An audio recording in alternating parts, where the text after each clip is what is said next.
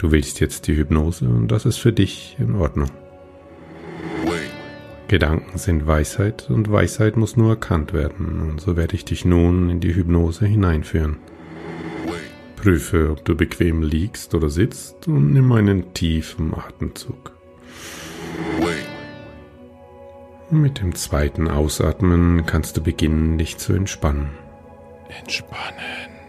Schließe gern die Augen und erlaube den kleinen Muskeln um deine Augen herum sich zu entspannen. Die kleinen Muskeln. Ganz genau so ist es gut. Mit jedem Atemzug etwas mehr.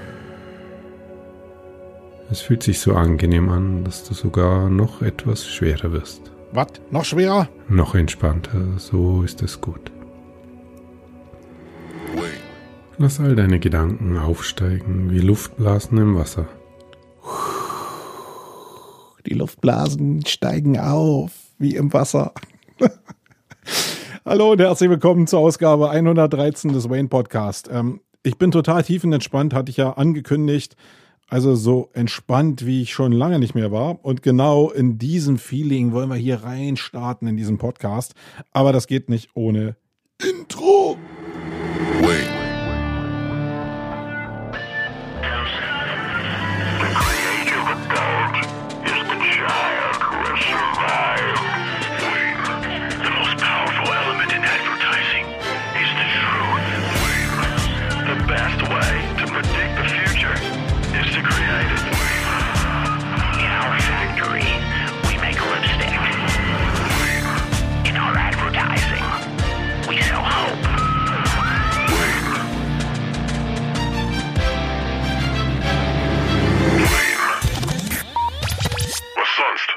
Ja, was sonst, meine Lieben? Hallo und herzlich willkommen zur Ausgabe 113 des Wayne Podcasts. Mein Name ist Marco Young und ich bin der Host in dieser Sendung, nicht der Horst.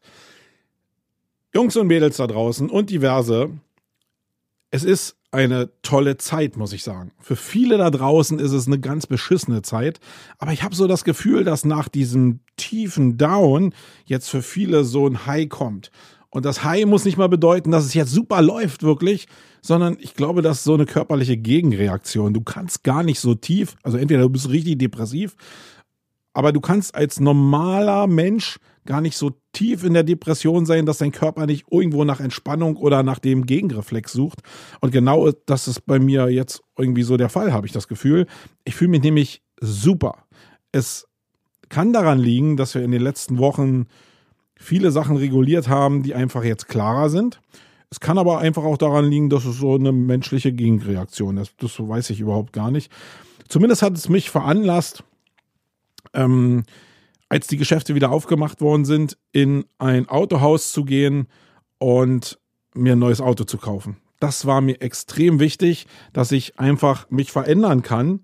Und wir sind jetzt in einer Welt, wo Märkte neu verteilt werden.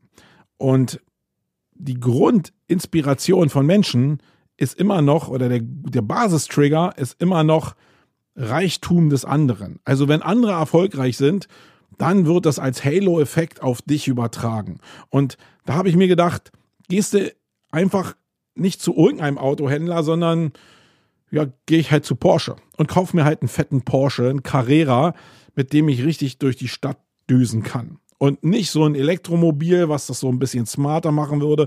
Nein, einen richtig fetten Verbrenner, wo, wenn ich rauftrete, 20 Liter verbraucht werden. Minimum. Also das ist mir ganz wichtig. Das Minimum, das verbraucht wird. Und wenn ich damit zu einem Kunden vorfahre, dann denkt der, boah, der hat's geschafft.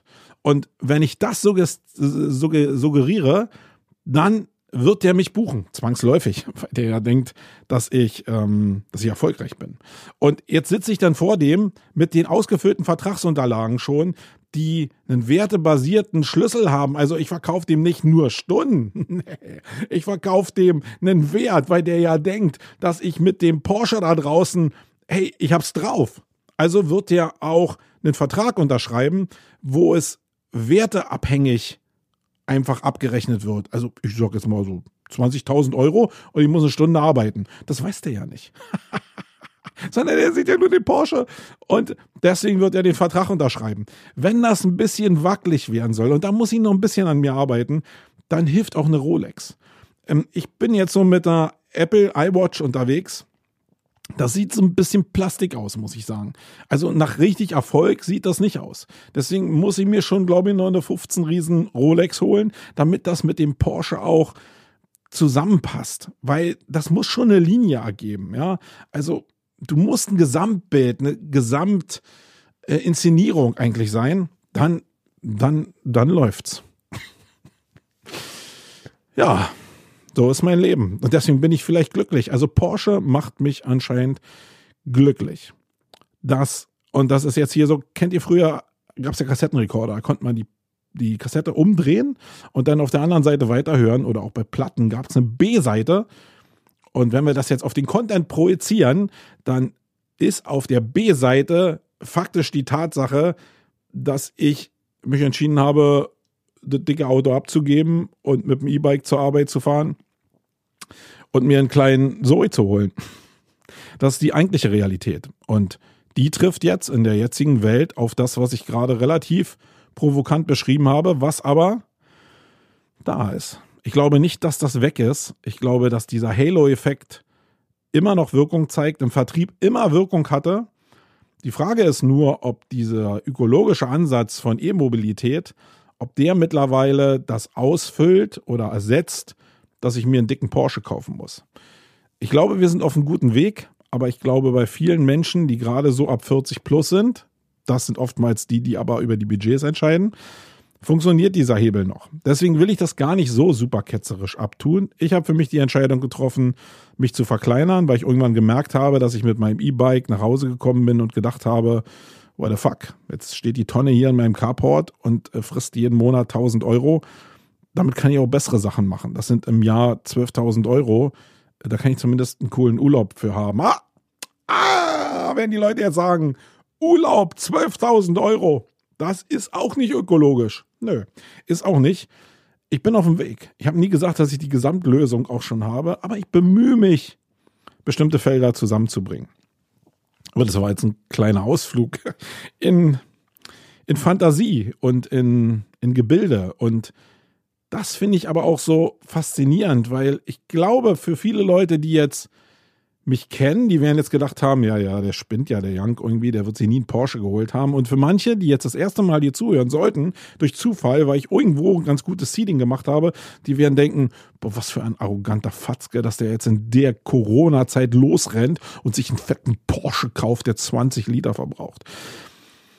Ja, so ist die unterschiedliche Perspektive da und ich glaube, darum geht's auch sehr stark in der Zukunft. So, woher kommt meine Zufriedenheit eigentlich im Kern? Ich glaube, ja, ich glaube, dass man diese Spannung nicht so lange halten kann, wenn man normal tickt. Ähm, eine tiefe Depression muss auch immer wieder eine Gegenbewegung haben. Ich glaube da an dieses Pendelprinzip. Das heißt, wenn es einmal in die eine Richtung ausschlägt, dann schlägt das irgendwann radikal in die andere Richtung zurück und irgendwann pendelt sich das so aus. Und dann wird es ruhiger. Aber aktuell ist es so, dass ich aus einer tiefen, tiefen Phase kam, wirklich, muss ich sagen. Und jetzt in so einer Hochphase bin.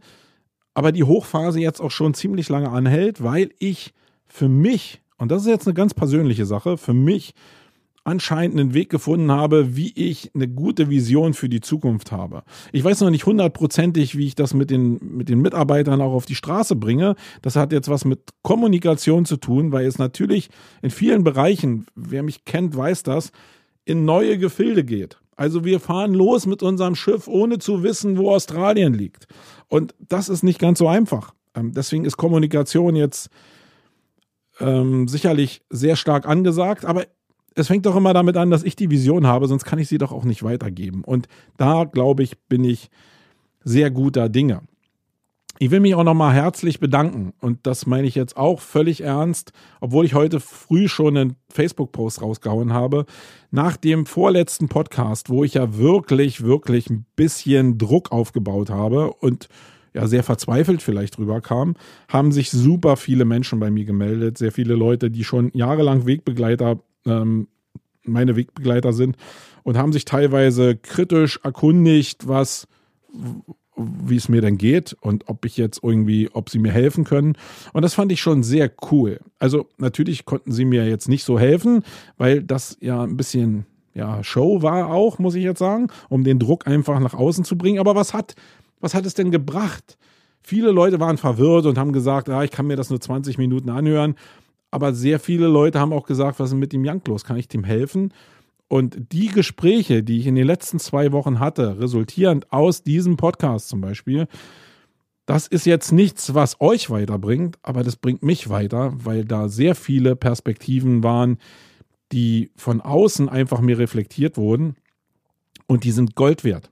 Also zu wissen, wie man nach außen wirkt und wie man dieses kleine Steuerungsrädchen drehen muss, bei wem auch drehen muss, um eine bestimmte Wirkung zu erzeugen, das ist halt eine Sache, die mir Spaß macht und die ich auch erkennen muss. Was für mich eine wirkliche Erkenntnis war ähm, und wo ich auch noch keine Lösung für habe, ist das Problem, dass manche Reaktionen, die ich habe, die auch aus dem Bauch kommen und die ehrlich sind und die nicht immer nur überzogen sind, aber im Kern ja da sind. Also dieses Spannungsfeld, was ich da projiziere, ist schon ein Teil, was bei mir auch intern ähm, da ist.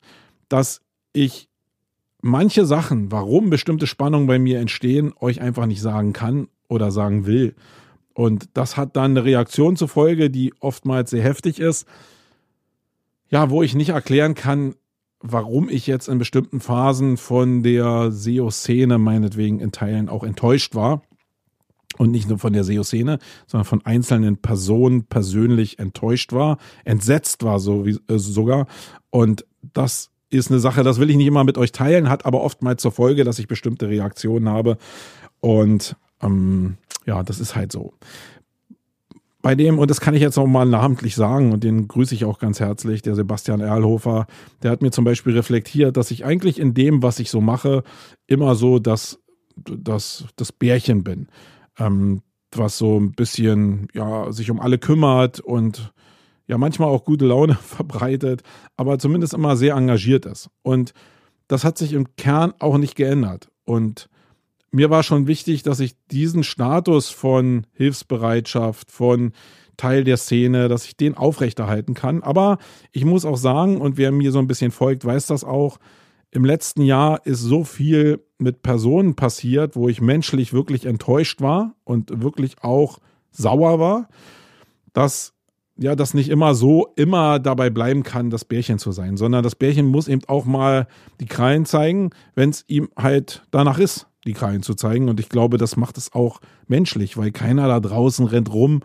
und ist immer nur entspannt. Das glaube ich nicht. Also, Sebastian, danke für die Reflexion. Das war wirklich ein Segen. Ich will der kleine, äh, der kleine Bär bleiben, der ich auch rein körperlich schon bin. Ähm, ja, also diese, Exper diese externen Perspektiven haben mir total geholfen, ähm, auch mich zu fokussieren auf das, was ich jetzt hier mache. Und das sind wirklich sehr, sehr viele Aufgaben. Ich, ich vielleicht eine, ein Part der Entspannung ist vielleicht auch, dass ich realisiert habe, dass es halt über die Jahre und das ist ja eigentlich was Cooles, so viel Zeug aufgebaut habe, was mal funktioniert hat, mal nicht funktioniert hat, aber im Kern genug Sachen dabei sind, die jetzt immer noch funktionieren und die mir die Nuggets für die Zukunft bringen, dass ich eigentlich in der Umsetzung dieser Sachen so ein bisschen am struggeln bin. Und das ist eine Sache, die ja, die, die zieht mich dann so wieder ein bisschen runter. Aber andererseits denke ich mir, hey, ich kenne so viele Leute jetzt in anderen Gruppen, in denen ich unterwegs bin, die sagen, boah, ich weiß überhaupt nie, was die machen soll, dass ich doch eigentlich mich froh schätzen kann und dankbar sein kann, dass es mir anders geht. Und eigentlich ist das Größte, was mir eigentlich schon die letzten Jahre passiert ist, ist, wenn ich eins in den Griff bekomme, und das ist meine gnadenlose Ungeduld ich bin ein Rentier. Ich glaube, ich bin wirklich ein Rentier. Das ist auch das, was mich vielleicht dahin gebracht hat, wo ich bin. Und ich glaube, dass das schon nicht schlecht ist. Aber das hat natürlich eine Menge mit Ungeduld auch zu tun. Und manche Sachen, die, da muss man halt auch geduldig sein, um dann ein besseres Format abliefern zu können. Und da muss ich noch ein bisschen an mir arbeiten. Ähm, ja, also das hat zu meinem Wohlbefinden frei äh, beigetragen. Und ein großer ein großes Teil. Da gehe ich jetzt mal wieder ein paar Wochen zurück, als wir mit dem Shutdown angefangen haben und wir hier alle ins Homeoffice gegangen sind. Da waren zwei Sachen sehr stark digitalisiert, weil ich zu Anfang gedacht habe, das muss so sein und es ging natürlich auch gar nicht anders. Und das war die Kommunikation mit den Mitarbeitern und das war die Kommunikation mit den Kunden. Und ich muss sagen, zu Anfang als neues Medium war das, egal ob es in Zoom oder in YouTube oder in Teams stattgefunden hat, waren diese Videosessions mit Kunden oder mit Mitarbeitern die Hölle. Also zwei Stunden in einem Meeting zu sitzen oder in einem Workshop zu sitzen, also ich muss sagen, dass ich keine Konzentration dafür hatte. Es war einfach so, dass ich nach einer Stunde eigentlich schon Flasche leer hatte.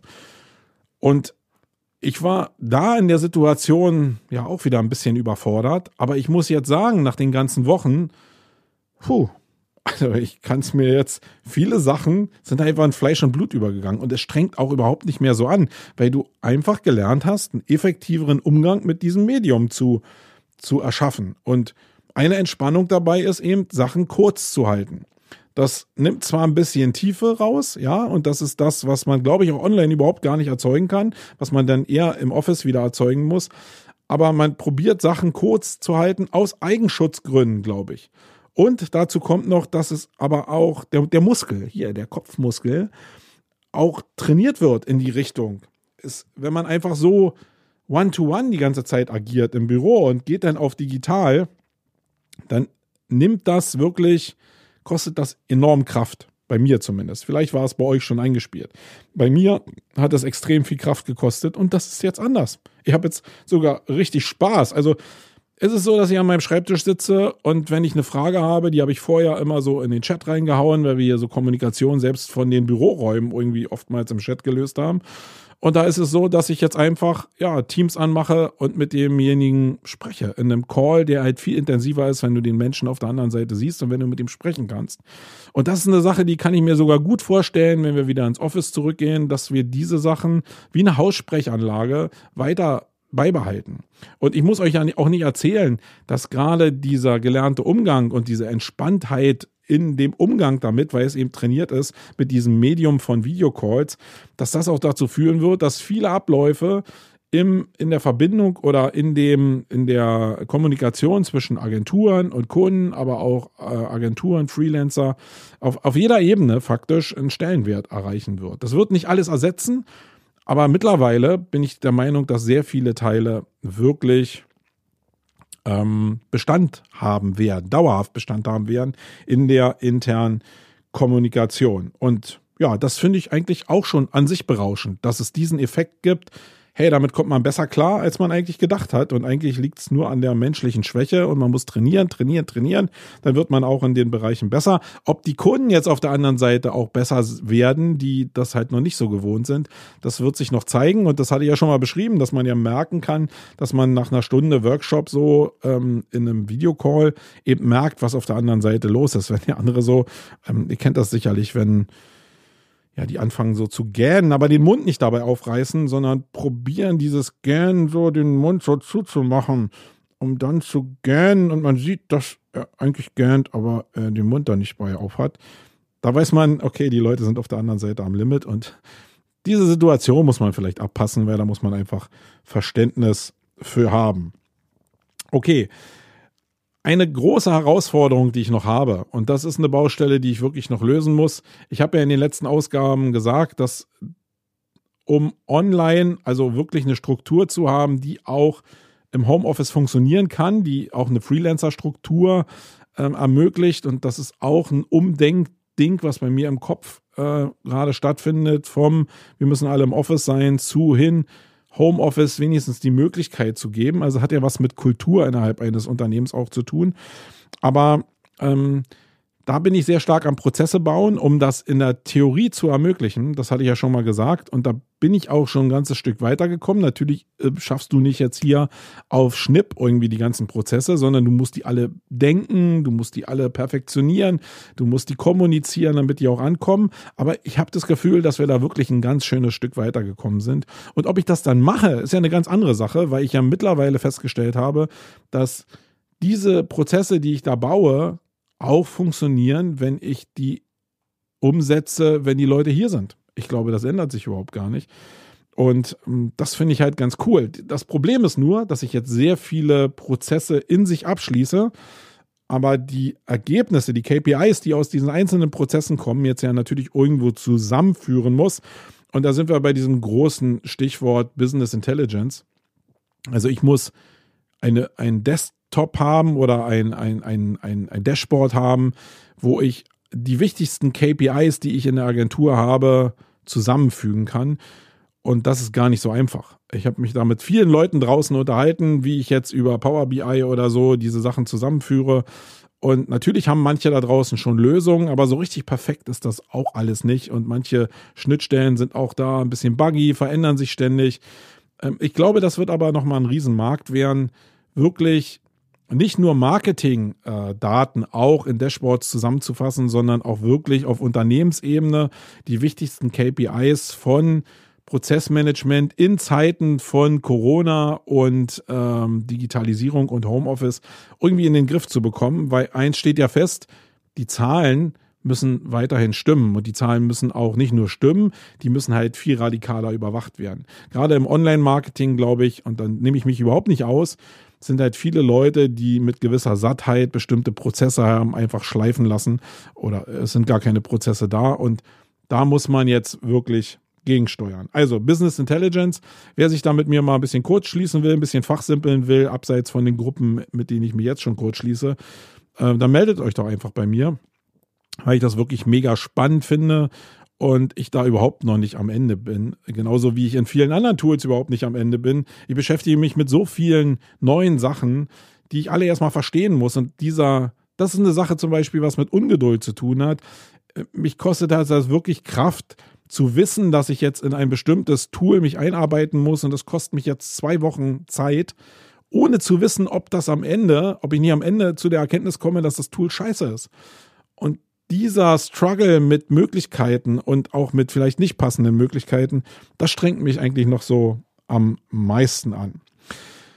Und eine Sache, aus den letzten Wochen ist mir auch relativ klar geworden und das ist, glaube ich, der wichtigste Aspekt. Von allem, was ich jetzt gesagt habe, neben dem Porsche, ist der wichtigste Aspekt, dass ich eigentlich realisiert habe, dass ich, wenn es um bestimmte Entscheidungen geht, relativ alleine bin.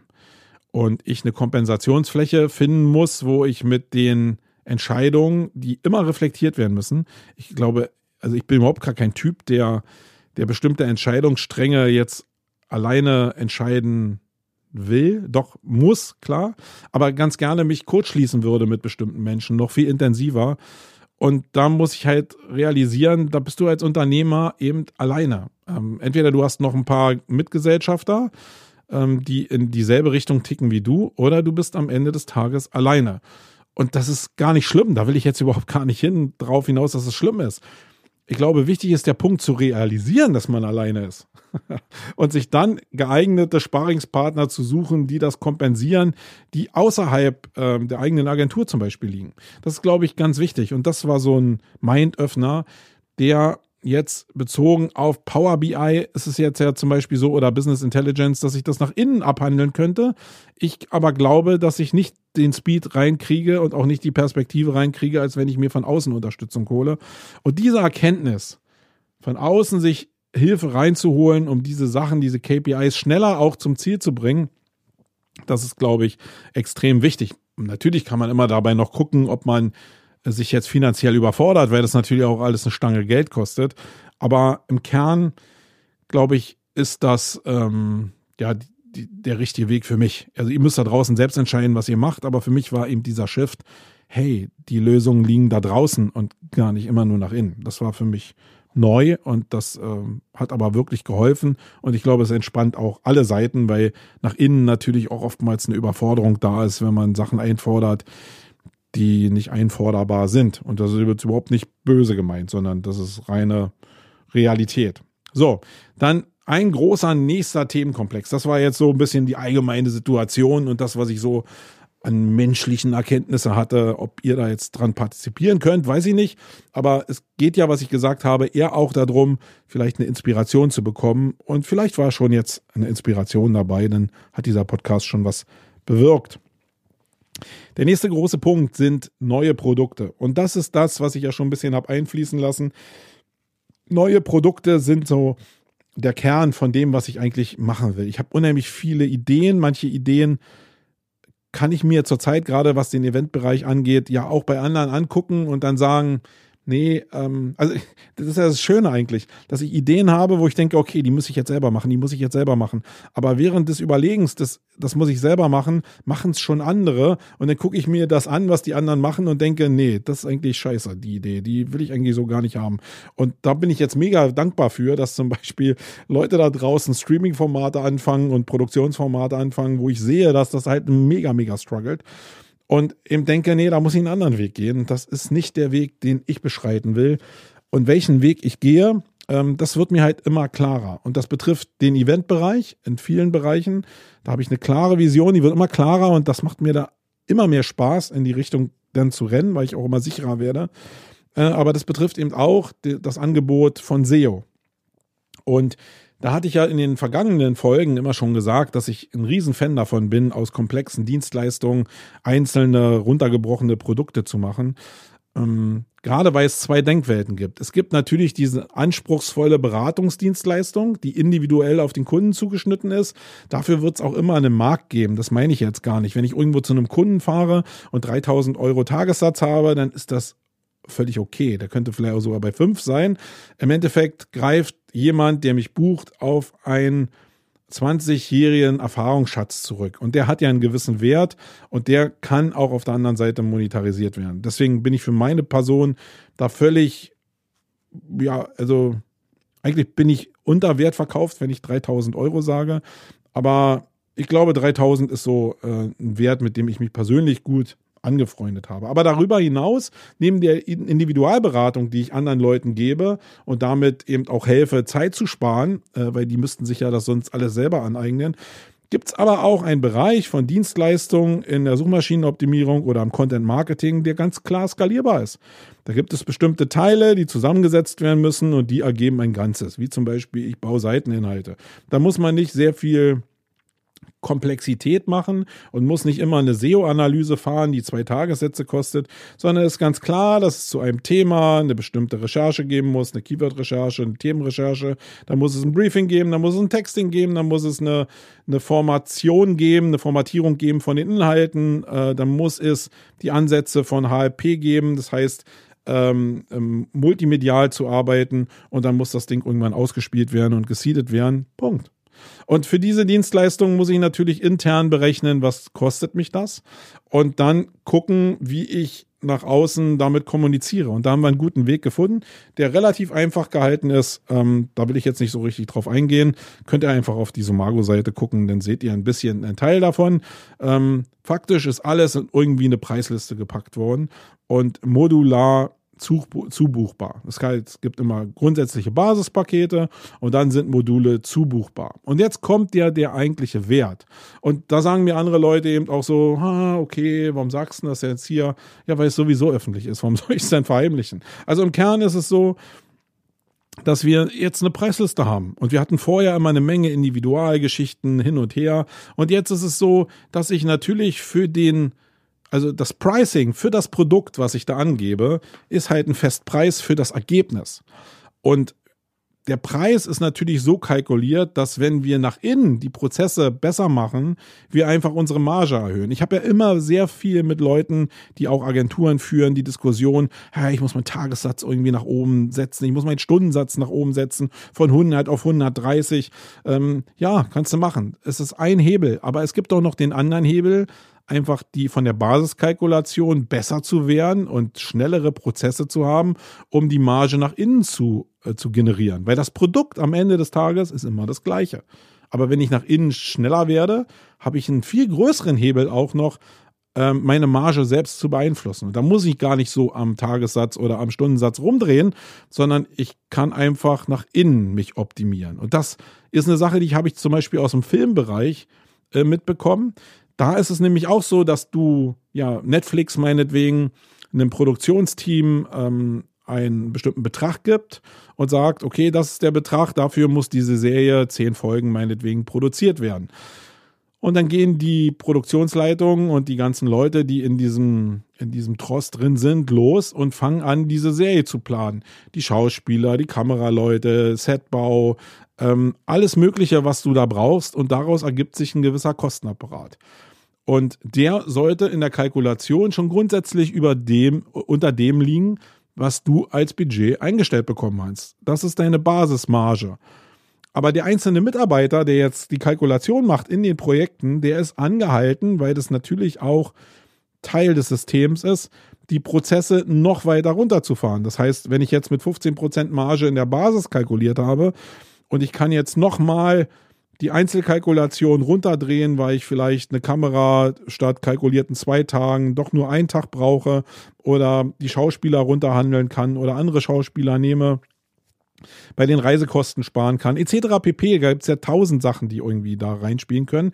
Dann kann ich meine Marge eben ganz locker oder na, weniger locker, aber zumindest habe ich die Bemühung, von 15 auf 30 Prozent zu erhöhen oder 40 Prozent. Also es liegt in meiner Hand und der Schmalz bei großen Budgets ist halt völlig anders, als wenn du immer mit dem Stundensatz rausgehst und das für dich berechnest. Das war so ein Denkansatz, der einfach auf dem Weg hin hin zur wertbasierenden Berechnung von Dienstleistungen für mich mega wichtig war.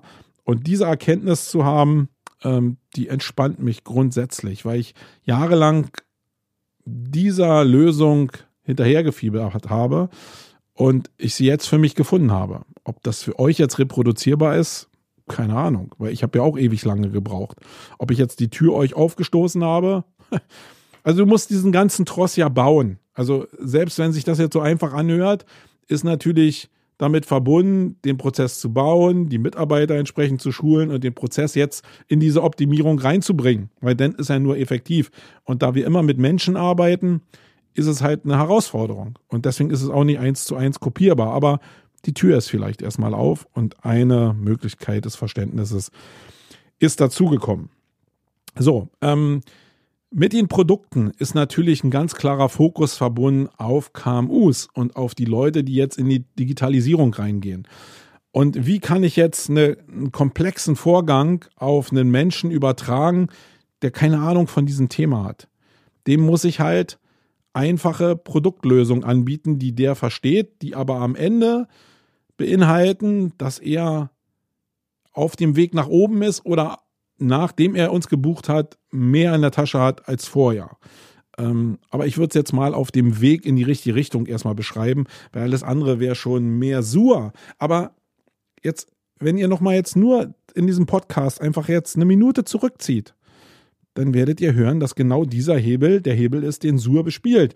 Und ich, ja, ist jetzt das Produkt scheiße, was ich anbiete? Es liegt auch sowieso immer am Auge des Betrachters. Also ich glaube, in dieser ganzen Sur-Diskussion, das ist auch eine Erkenntnis, die ich für mich ganz klar habe. Es, also früher habe ich immer so dahin gesagt, dass es gab diesen, diesen Marketing-Spruch von, der Empfänger hat immer recht. Und das war eigentlich so, ja, ich wusste das, dass das immer die Perspektive des Empfängers eigentlich so die richtigste ist oder der, der ich entsprechen muss. Aber so richtig habe ich es denn auch nicht gemacht. Aber im Bereich von Sur wurde mir jetzt eigentlich klar, dass es wirklich so ist. Ob jetzt hier die SEO-Community, die ich jetzt hier erreiche mit diesem Podcast, denkt, dass Sur scheiße ist, ist völlig unerheblich. Erheb, also wirklich wichtig ist, ob der, der diesen Kurs kauft für 500, für 2000 oder für 5000 oder für 50.000 Euro Einzelcoaching, wenn der am Ende des Tages rausgeht und zufrieden ist, dann ist das die Wahrheit und nicht die Wahrheit, die da draußen Experten im Online-Marketing sagen. Die haben eine Meinung, aber das ist nur ihre Meinung. Das ist aber nicht die Wahrheit für das Produkt, was ich anbiete. Und wenn man das erkannt hat und ich nehme mal alles raus, wo Leute betrogen werden, na klar ist das übel. Aber es geht nur um diese eine Logik, einfach zu verstehen, dass der auf der anderen Seite damit zufrieden sein muss. Und wenn ich mein Produkt daran optimiere und immer verbessere, und vielleicht auch meinen Wert steigere, dann ist doch alles toll. Und ich glaube, da kann man eben aus dieser Welt viel lernen, ohne einen, einen Abzocker zu werden. Also dieses Schwarz-Weiß geht mir immer noch auf den Sack. Okay, kommen wir mal abseits der, der SEO-Dienstleistung zu anderen Angeboten, die wir jetzt so ein bisschen in die Spur bringen. Ich will eine Sache äh, mal jetzt hier so ein bisschen äh, ja, lancieren und das ganz vorsichtig, leider auch nur. Wir wollen eine Kommunikationsplattform aufbauen für die Campings. Und wir nennen das Ganze Campcom, also Campix Kommunikation. Campcom spricht sich einfach besser. Und das wird auf einem Discord-Server laufen. Und den sind wir gerade dabei einzurichten und zu bespielen und dieses technische Konstrukt einfach besser in den Griff zu bekommen, damit wir es dann wirklich bespielen können.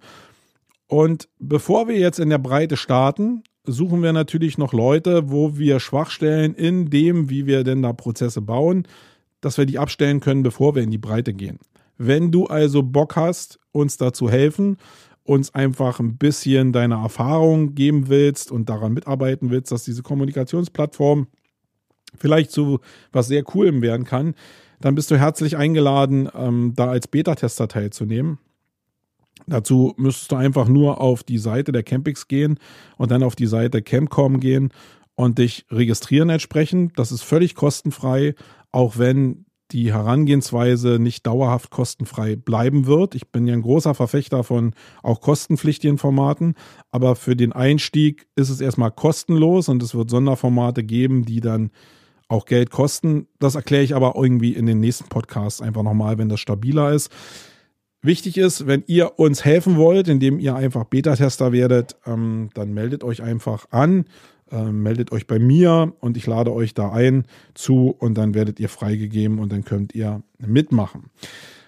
Ein anderer Bereich, den wir auch als Format jetzt ähm, angeschoben haben und der immer besser läuft, obwohl es natürlich im Homeoffice auch immer ein paar Probleme gibt, ist ein, ein neues Content-Format äh, zu etablieren. Und das ist das ROL-Format. Also wir nennen das zumindest so, also Read Out Loud. Ähm, das ist ein Audioformat, was ja kein Podcast ist, was ein Vorleseformat ist, was aber nicht ein Vorleseformat ist, was mit Computerstimme aufgenommen wird, sondern es ist der Ansatz, dass jeder Texter, der einen Text und einen Blogpost und einen Artikel schreibt, auch in der Lage sein sollte, eine entsprechende Audiospur einzusprechen, das heißt, seinen eigenen Text vorzulesen. Ähm, und damit den Content einfach zu verbreitern. Jetzt kann man sich die Frage stellen, für was ist das gut? ja, äh, die Frage kann man sich stellen. Ähm, die ist aber auch leicht beantwortet. Ich glaube, dass es sehr viele Situationen im Leben von Menschen gibt, wo du nicht in der Lage bist, Text zu konsumieren, weil du entweder ähm, ja, den Text nicht lesen willst oder den Text nicht lesen kannst also vielleicht genau in der Kombination, du sitzt vielleicht im Auto, siehst gerade, dass in Facebook irgendwas aufpoppt, weil irgendeiner einen Artikel gedroppt hat. Du die Überschrift siehst und die findest du sehr spannend, aber du kannst jetzt in der Situation, weil du gerade Auto fährst, halt nicht den Artikel lesen. Du könntest dir aber schon durchaus eine Audiospur anhören, wenn du einen entsprechenden Player auf diesen Beitrag drauf hast und dir das anhören während der Fahrt. Ist das dann ein Podcast? Nee, ist nicht ein Podcast, weil es wird ja nur was vorgelesen, was eigentlich Teil dieses Blogpostes ist. Ähm, und ja, da könnte man natürlich sagen, ja, das kann ich doch maschinell machen, indem ich hier äh, Text-to-Speech irgendwie mache. Und das ist mir einfach zu wenig. Also eine menschliche Stimme zu haben, vielleicht sogar den Texter zu haben, der das eigenspricht, hat halt einfach eine gewisse, hat mehr Persönlichkeit. Und deswegen werden wir dieses Format noch weiter ausrollen. Ähm, und natürlich könnt ihr euch vorstellen, dass wenn das mit Textern zusammenläuft, das nicht auf Studioproduktionsniveau ähm, endet, sondern es einen Weg geben muss, wie Texter in die Lage versetzt werden, Sachen einzusprechen und trotzdem Studioniveau erreichen können. Und an diesen Packages, was wir den Textern dann geben können, arbeiten wir zurzeit, damit die Ergebnisse so skalierbar wie möglich auf diesen Content übertragen werden können. Und ja, wir nennen das Format ROL, und äh, das werdet ihr jetzt in ja, fast allen Veröffentlichungen, die wir rausgeben, zumindest auf Sumago erstmal äh, mit einbauen und gucken uns die Resonanz an, dass das jetzt, wenn du den Player auf der Seite bedienst, auch dazu dienen kann, dass die Verweildauer auf dem Content größer ist und es keine Bounce Rate mehr oder ähm, ja, mehr Absprünge gibt. Ähm, das muss ich ja nicht erzählen. Hm, ich glaube, das ist relativ klar. Ja, das dazu. Wenn ihr noch Fragen habt, meldet euch einfach ähm, bei mir. Ich bin da schon im regen Austausch mit ein paar Leuten, die im Podcast da schon äh, aktiv sind. Und ich glaube, dass das ein spannendes Thema sein kann. Dann eine andere Sache ist, dass wir dabei sind, eine Motion Graphics Abteilung aufzubauen hier, eine, eine Unit aufzubauen, die sich nur mit Motion Graphics ähm, beschäftigt. Das hat jetzt aber weniger damit zu tun. Also ich glaube, dass es als Medium total cool ist und total zeitgemäß ist, äh, Visuals zu bauen, die eben auch gerade im Bewegtbild sind und die nicht einfach skaliert über Fiverr gebaut werden können, sondern die sehr individuell gebaut werden können für Film, für, für, für, für Events oder auch für andere Geschichten. Es liegt aber natürlich auch sehr daran, dass hier einfach personell die Grundlage dafür da ist, diesen Bereich zu bespielen und ich die Vision habe, dass das in Content Marketing äh, super reinpasst.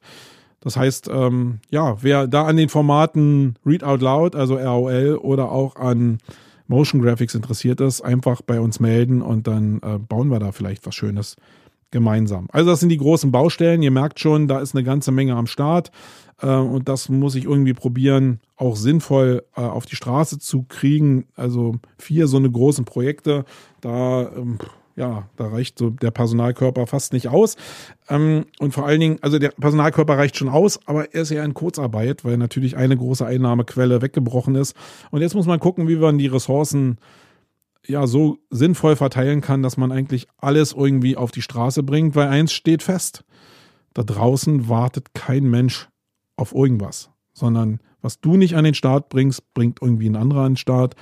Und ähm, ja, da musst du einfach schnell sein und da irgendwas platzieren.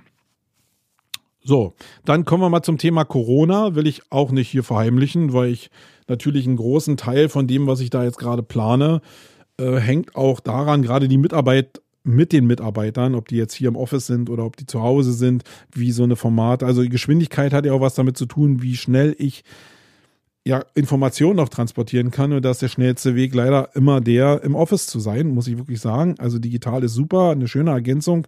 Aber wenn du Geschwindigkeit machen willst, dann müssen die Leute beisammensitzen, zumindest in den Schlüsselmomenten. Und da gucke ich natürlich sehr gezielt auf das, was da draußen gerade so passiert. Und bin einigermaßen erstaunt darüber, was jetzt da passiert. Mit einer Prise gebotener Vorsicht wir hatten ja die Situation, dass wir schon, als wir zum Beispiel die Campings gemacht haben, wir in einer aufsteigenden äh, Kurve waren, also in einem exponentiellen Wachstum, wie man so schön sagt. Und es aber eigentlich schon vor dem entscheidenden Lockdown, wo Deutschland runtergefahren wurde, nämlich nach, in der Zeit nach der Campings, dieser bekannte, euch bekannte R-Wert auch schon deutlich von, glaube ich, drei oder vier auf eigentlich auf die Eins runtergegangen ist. Weil die Leute sich schon aus voreilendem Bewusstsein, ich will nicht gehorsam sagen, angepasst haben und Abstände gehalten haben, sich die Hände gewaschen haben und einfach mehr drauf geachtet haben, weil sie in Teilen Schiss hatten. Und das scheint ja schon gereicht zu haben, um den Faktor oder die, die Wave, die wir ja verhindern wollen, so abzuflachen, dass es handelbar ist für die Systeme, die wir haben. Und darum ging es ja im Endeffekt ähm, nur. Jetzt haben wir sechs Wochen, glaube ich, oder vier Wochen, ich habe ein bisschen die Zeit verloren, einen Shutdown gehabt. Und jetzt merke ich so, dass ich mich an diesen Shutdown, also das, das schafft so Routinen. Ähm, und eine Routine ist so eine festgefahrene Meinung, so eine festgefahrene ja, Angst vielleicht auch vor dem, was noch kommen kann, weil man natürlich verhindern will, dass man Bilder wie in Italien hat oder dass man selbst auch wirklich, weil man es nicht merkt, seine Eltern ansteckt und dann wirklich mit dieser, mit diesem Trauma die ganze Zeit rumrennt. Das will natürlich kein Mensch. Und auf der anderen Seite ist es aber so, dass natürlich dieser massive Druck, als die Wirtschaft runtergefahren wurde, jetzt natürlich wie wieder mit der Pendelbewegung dazu geführt hat, dass es einmal ganz runter ging, alle dabei waren und jetzt das Pendel wieder zurückschwingt und alle jetzt ihre Freiheit wieder zurückhaben wollen. Jetzt sind noch ein paar Bremsen drin, aber im Kern ist es ja sehr alles freigeistig. Also die Hotels kommen jetzt wieder. Ich glaube, die richtig am Arsch sind, ist wirklich die Eventbranche, die in geschlossenen Räumen Events machen. Ich glaube, Da, also da bin ich so der Letzte in dem Bereich, der da irgendwie freigegeben wird. Aber egal. Restaurants sind wieder da. Ich war letztes Mal auch bei einem Kroaten mit meiner Frau und wir haben da mit Abstandsregelung an jedem zweiten Tisch gesessen. Also es kommt alles wieder. Und natürlich passt man sich so ein bisschen an und man regt sich auch darüber auf, dass manche Leute in den Supermarkt gehen und keine Maske aufhaben. Hm, ja, aber wir hatten ja irgendwie vor sechs Wochen auch ähm, keine Maskenpflicht und da hat die Abstandsregelung im Supermarkt ja auch ähm, gereicht. Ja, ob die jetzt ähm, die Supermärkte immer von ihrem Hausrecht Gebrauch machen müssen, um sowas durchzusetzen, ich glaube, da haben die Verkäufer auch keinen Bock drauf und vielleicht muss man auch einfach da die Kirche im Dorf lassen, zumindest mit dem Blick die Kirche im Dorf lassen, wie dieser R-Faktor und die allgemeinen Infektionszahlen in Deutschland sich entwickeln. Und ich glaube, da sind wir, also da ist es auch wieder so, dass manche Sachen sich erst über die Zeit entwickeln. Hättest du mich am 13. März gefragt, welche gute Lösung wir denn haben können, um diese Pandemie in Deutschland oder die Epidemie in Deutschland in den Griff zu bekommen, dann hätte ich gesagt, ja, Shutdown ist genau das Richtige, um einfach die Infektionsketten runterzubrechen, weil ich es auch nicht besser wusste und wir wissen ja alle, dass irgendwie, ja, dass ein mega Datensalat gibt ähm, und wir gar keine Daten haben. Aber im Kern ist es doch so, dass ähm, wir gar nicht wissen, was, was so richtig passiert. Ähm, das heißt, jetzt ist es so, dass wir seit knapp drei Wochen, zwei, drei Wochen jetzt wieder aus dem Shutdown rauskommen. Alle natürlich schreien, weil alle wieder in den Betrieb wollen. Da hängen ja auch wirklich Existenzen dran.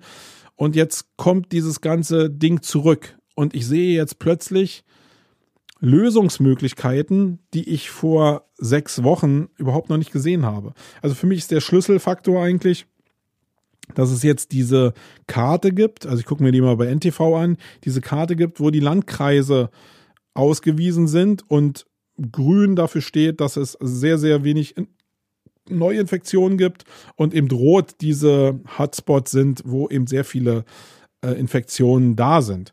Und ich muss sagen, das ist doch eine super Lösung. Ich finde, das ist zumindest viel besser, als jetzt mit dem Vorschlaghammer jetzt wirklich über die ganze Republik zu gehen. Mm. Und ich fühle mich damit jetzt wirklich besser. Ich verstehe natürlich in manchen Bereichen nicht, warum jetzt das Robert Koch Institut nicht mit diesen Feldstudien irgendwie über Zehntausende von Menschen bei Antikörpermessungen oder auch bei normalen Testungen einfach mal anfängt. Also so Agilität, also das, was ich jetzt hier die ganze Zeit erzählt habe, dass ich mein Unternehmen probiere, agil am Markt anzupassen und nach vorne zu entwickeln, das müsste das Robert Koch Institut doch eigentlich auch machen. Macht es aber irgendwie nicht. Das verstehe ich nicht. Aber im Kern finde ich, ist das eine ganz gute Lösung, äh, wie wir es jetzt gefunden haben.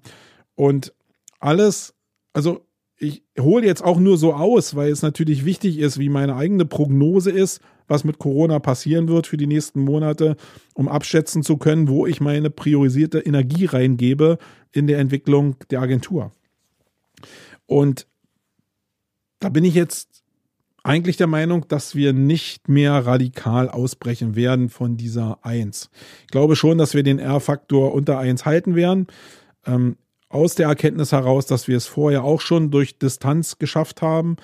Bei den Schulen und bei den Kindern bin ich mir nicht ganz so sicher und auch nicht bei den geschlossenen Veranstaltungen, weil die natürlich die Superspreader hätten sein können. Aber das wissen wir eben auch nicht so genau. Aber da bin ich mal gespannt. Ich glaube, wir müssen es testen, damit wir auch wirklich unser Leben und auch die Grundrechte ohne Silberhutverdacht wieder zurückbekommen.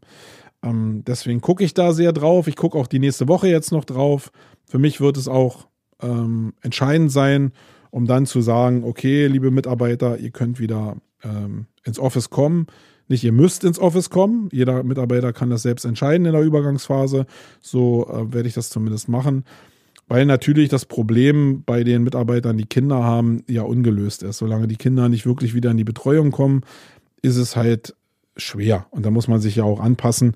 Und ich glaube, das gehört einfach auch dazu, dass man sich als guter Arbeitgeber einfach auch der Realität stellt und den Leuten auch hilft, weil die können ja gar nichts dafür. Die wollen dir ja nichts Böses als Arbeitgeber. Okay, ähm, nächster Themenkomplex, wieder ein bisschen größer. Ähm, Demexco. Ich habe ja vorhin gesagt, dass die ganzen Events faktisch, glaube ich, das schwierigste Thema sind. Jetzt kommen irgendwie wieder so Leute um die Ecke, die sagen, ja, Events in geschlossenen Veranstaltungen, die gehen nicht, aber Messen, die gehen plötzlich. Ich denke, okay, äh, ziehen die die jetzt raus oder äh, machen die in den Hallen irgendwie Abstandsregelungen und warum dürfen denn andere nicht auch Abstandsregelungen machen, wenn die denn entsprechende ähm, Räumlichkeiten haben? Ich habe da relatives Unverständnis für, warum die dem Mexiko, also ich verstehe, warum die dem Mexiko gemacht wird. Ja, das verstehe ich, weil ich glaube, dass da natürlich ein unheimlicher finanzieller Druck da ist, irgendwas abzuwuppen. Ich glaube, dass es mehr so eine Verzweiflungsgeschichte ist und da habe ich vollstes Verständnis für, weil da wirklich Druck herrscht. Ich verstehe es nur nicht, also vom, vom, wenn man den Ansatz nachgeht, wer denn da kommen soll, verstehe ich es nicht so richtig, weil das natürlich auf einer gewissen Masse basiert, die Kalkulation für so ein Event und diese Masse ja nicht annähernd irgendwie gestaltet werden kann. Also die Aussteller, werden die jetzt zu so einem Event kommen? Nee, werden sie nicht kommen. Ähm, die, die Frage ist natürlich, wenn ich schon gebucht habe und das Event stattfindet und du als Aussteller nicht kommst, dann bist du natürlich als Veranstalter aus der Verantwortung. Das könnte vielleicht ein Hebel sein, aber ich glaube, sehr viele Aussteller wird es nicht geben, die ihre Mitarbeiter dahin schicken werden. Dann haben wir den anderen Part der Speaker. Also die Speaker sind ja auch für das Event ein großer Teil wenn die jetzt dahin kommen, ja, sie haben Vertriebsdruck. Ich glaube, viele werden dahin gehen, wenn die entsprechenden Abstandsregelungen passen. Aber es werden noch deutlich weniger sein, als es zu normalen Zeiten sind. Das heißt auch wieder eine kritische Geschichte. Und die hauptkritische Geschichte sind halt Besucher. Und ich würde jetzt mal behaupten von meiner Person aus, ich gehe dahin. Aber nicht, weil ich jetzt zu diesem Event will. Also die Mexiko war für mich jetzt ja immer schon eine, ein schöner Pool, um Tools und Möglichkeiten zu sehen und auch Leute zu treffen. Aber jetzt in der Phase würde ich halt hinfahren, nicht weil mich das alles reizt, sondern weil ich sehen will, wie die mit dem Thema Corona umgehen und warum, wo jetzt die Logik darin ist, dieses Event zu machen. Und ich glaube, das wird man vor Ort erst richtig gut sehen, wenn wir an diesen Punkt überhaupt kommen. Und da sind ja noch andere Sachen. Die internationale Funkausstellung hier in Berlin soll ja auch stattfinden. Da, da muss ich nicht mal anreisen, da kann ich mir das einfach angucken ähm, da bin ich gespannt, welche Logik dahinter ist, weil das ja bei der IFA noch schon so eine Sache ist, hey, da ist das Land dahinter. Ähm, da ist natürlich ein gewisses Maß von Abfederung da, ein gewisser Test da. Ähm, bei der Demexco ist das, wenn ich das so richtig sehe, privat finanziert und da ist der Druck anscheinend ein anderer, also da ist zumindest ein anderer Hebel da. Ja, das zum Thema Demexco. Ich weiß nicht, ob ihr das mitgekriegt hattet, dass die stattfinden sollte. Könnt ihr auch gerne mal ähm, in die Kommentare eure Meinung zu schreiben. Dann hat am letzten Wochenende die Entrepreneur Summit äh, Schrägstrich University stattgefunden. Die hatte ich ja manchen von euch ans Herz gelegt, weil das Offline-Event wirklich gut war. Ähm, und jetzt es ja eine Online-Variante gab. Also das Event ist abgesagt worden in Wiesbaden, wie es natürlich bei allen anderen auch so ist. Und das ist jetzt ein Event, wo auch das erste Mal diese neue Gutscheinregelung gegriffen hat. Also gleich nach der Verabschiedung dieser Regelung habe ich äh, eine Mail bekommen von den Veranstaltern, die dann darauf hingewiesen haben, dass das Ticket auch fürs nächste Jahr gilt ähm, und solange das als Gutschein halt äh, gilt. Und da muss ich sagen, für die Veranstalter ist das natürlich Gold, weil der Druck auf so ein Event enorm hoch ist. Und ich ich weiß genau, wovon ich da rede. Deswegen, die Gutscheinregelung ist vielleicht für den einen oder anderen, der jetzt auf der, auf der Ticketbesitzerseite ähm, angesiedelt ist und der jetzt auch auf das Geld vielleicht angewiesen ist, eine blöde Regelung, aber ich glaube, dass die Jobs, die da dranhängen auf der anderen Seite, um das weiterhin zu ermöglichen, ja, es ist immer blöd, die Sachen gegeneinander aufzuwiegen, aber ich glaube, das ist eine sinnvolle Reaktion, zumindest für die Übergangszeit. Und ja, es gab also diese Gutscheine und es gab ein Online-Event, was an zwei Tagen stattgefunden hat. Und da war ich sehr gespannt, weil neben anderen Formaten da draußen, wie dem Adscamp zum Beispiel, was wirklich sehr gut gelaufen ist, ähm, was ich auch inhaltlich sehr stark fand, ähm, ist das jetzt die Entrepreneur University nicht technisch so geil gelaufen. Das heißt, man sieht an jeder Ecke und an jedem Ende, dass, dass da halt Leute probieren, dieses Format zu erobern, aber die technischen Probleme echt noch riesengroß sind. Und natürlich steht dann da ein Moderator da und moderiert auch ganz gut, aber wenn du den Sound halt nicht hörst oder der, der Vortragende den Sound auch von dem Moderator nicht hört und du hast eigentlich immer so einen Blick hinter die Kulissen, dann kann das spannend sein auch, aber eigentlich ist es nicht das, wo man eigentlich hin will. Und das ist noch relativ schwierig. Also ich habe mir das Event in erster Linie angeguckt, um genau das zu beurteilen, weil ich schon glaube, dass die schon sehr gierig sind und sehr ehrgeizig sind. Und wenn die das jetzt nicht so richtig hinbekommen haben, dann hat das ja auch Gründe und die kann ich mir in bestimmten Teilen vorstellen. Aber ich habe euch das Ding ja jetzt, also sagen wir mal so, ich will mal auf die Reaktion nochmal zurückgehen. Viele Leute haben mich am Wochenende angeschrieben, nachdem ich auch in Facebook darauf nochmal hingewiesen habe und gesagt, Mensch, die Vorträge, die sind ja völlig scheiße. Also was empfehlst du da für einen Rotz? Und ich muss sagen, dass das natürlich in Teilen stimmt. Also wenn ich, ich habe auch eine, Weile gebraucht, um mich so zu lösen von den Inhalten und drei Schritte zurückzutreten und mir anzugucken, was da eigentlich passiert. Und ich kann auch nichts damit anfangen, wenn Leute mir sagen, du musst deine Spiritualität zum Thema Geld verdienen verändern. Also gerade die Art des Vortragens ist ja da auch schwierig. Geht noch nicht mal um das Thema, wie du zum Thema Geld stehst und wie das eigene Wertesystem aufgebaut ist zum Thema Geld. Das ist, glaube ich, ein Riesenthema. Ähm, aber wie das vorgetragen ist, das ist halt eine Sache, wo ich auch ein bisschen Bauchschmerzen bekomme, wo ich aber mir gesagt habe, nee, Marco, guck einfach mal, was dahinter steckt. Und das kann ich euch auch nur empfehlen, weil viele Leute mir ja genau zu bestimmten Vorträgen gesagt haben, was ist denn das für ein Schwachsinn, Marco?